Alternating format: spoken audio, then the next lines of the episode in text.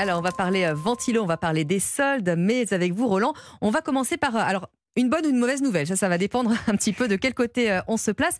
On va essayer de savoir si après avoir déclaré ses impôts pour l'année qui vient de s'écouler, on peut avoir, bonne nouvelle, un remboursement ou alors un solde d'impôt sur le revenu auprès de l'administration fiscale. Et là, avant les vacances, c'est la mauvaise nouvelle. Mais oui, vous savez Ah que oui. depuis 2019, on est prélevé à la source. Mm. Dit qui prélèvement à la source dit qu'il y a un petit décalage d'une année sur l'autre. Donc, on a déclaré nos impôts en mai ou en juin, eh bien là, on a fait les calculs et on voit si on a le droit à ce fameux euh, remboursement Mhm. d'impôt parce qu'on a trop payé, ou si peut-être on a bénéficié de crédit d'impôt ou de réduction d'impôt ou de taux de prélèvement qui n'était pas le bon.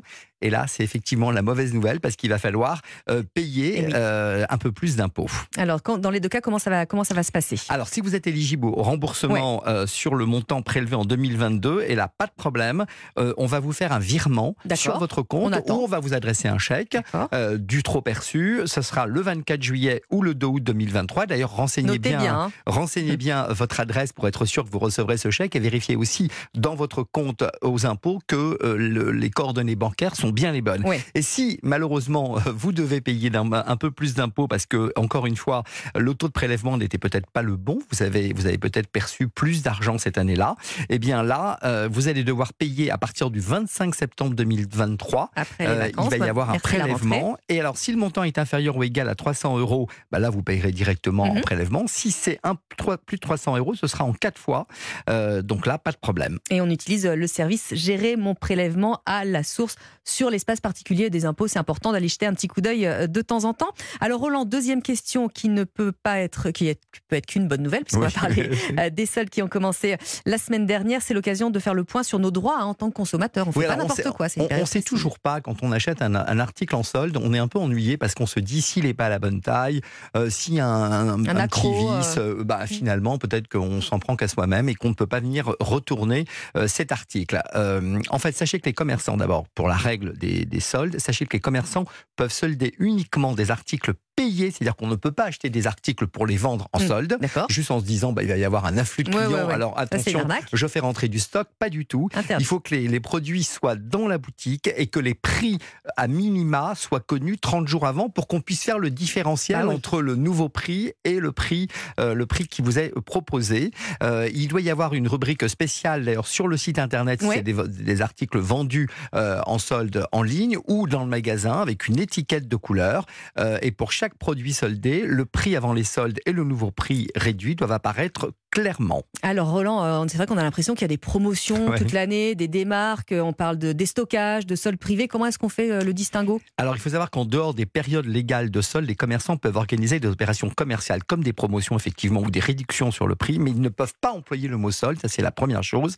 Et en dehors de la période dédiée, ils ne peuvent pas vendre leurs produits à perte, alors qu'en solde, on peut le faire. Et c'est la même chose pour les produits en ligne et en boutique. hein. Exactement, c'est la même chose. Alors, avec vous, Valérie, on va parler euh, climatiseur, j'allais dire climatisateur, il y avait une syllabe de trop, ventilateur, ça rentre de plus en plus euh, dans nos, dans nos foyers. Comment est-ce qu'on les choisit? C'est ce qu'on voit avec vous. Alors climatisation, ça l'aurait fait aussi, hein, en fait, Allez, finalement. Alors, alors, il faut déjà tenir compte du lieu à climatiser, Ouais. vos habitudes, évidemment de la météo de votre région. Si le climatiseur est fréquemment utilisé, on opte pour une clim fixe type split, sinon pour un climatiseur mobile monobloc. Les ventilateurs et les rafraîchisseurs d'air sont eux plus écolos et moins efficaces. Plus de précision ce matin avec Morgane Bourvin, journaliste à UFC Que Choisir et responsable du guide d'achat sur la question. Alors, il est intéressant d'opter pour une clim fixe quand vous avez un besoin de climatisation qui va au-delà de, de quelques jours ou de quelques semaines par an. Euh, les, euh, les climatiseurs mobiles monobloc, donc les euh, qui ne sont pas fixes, euh, sont, sont très utiles pour, euh, pour dépanner si vraiment il y a une vague de chaleur sur 4-5 jours, mais ils sont très énergivores. Les clims fixes sont beaucoup plus efficaces, donc consomment moins d'électricité. Donc si vous allez, si vous pensez vraiment que vous aurez chaud pendant tout l'été, euh, il vaut mieux se diriger vers ce type de produit. Au bout du compte, il coûte plus cher à l'achat, mais euh, en termes de, facture électrique, euh, vous vous y retrouverez assez rapidement. La consommation est quasiment euh, 3 à 4 fois inférieure. Donc euh, sur, sur plusieurs mois ou sur plusieurs années, vous, vous- votre, votre achat sera rentabilisé assez rapidement finalement. Alors, on a fait euh, notre choix. Désormais, Valérie, euh, quand on s'apprête à acheter, on fait attention à quoi?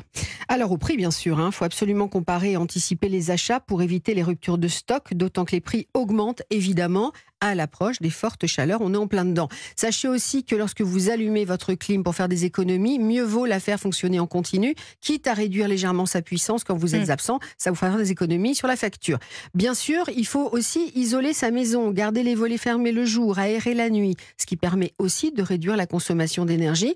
Enfin, régler votre climatiseur de façon à limiter l'écart de température entre l'intérieur et l'extérieur à 7 degrés et puis suivre scrupuleusement, scrupuleusement pardon, les consignes d'entretien pour les clim fixes évidemment. hein. Pour les clim fixes, évidemment. Est-ce qu'on a une fourchette de prix quand même? Parce que Alors, Ça peut nous déterminer dans notre choix, Le ventilateur, bah ça c'est sûr que ça commence à 30 euros Mhm. et ça monte à 150, tout dépend celui qu'on choisit. Et pour la clim fixe, c'est beaucoup plus cher parce que là on appelle un expert.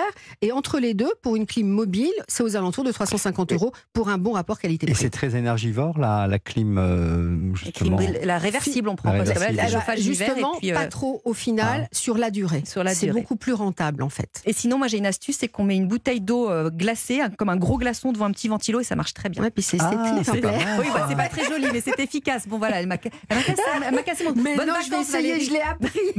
On on on le fait pas à la Ah, nuit c'est on pas le vrai fait dans depuis la je vous souhaite des bonnes vacances à Roland seulement. Voilà, et. Bah voilà, allez, bel été à tous.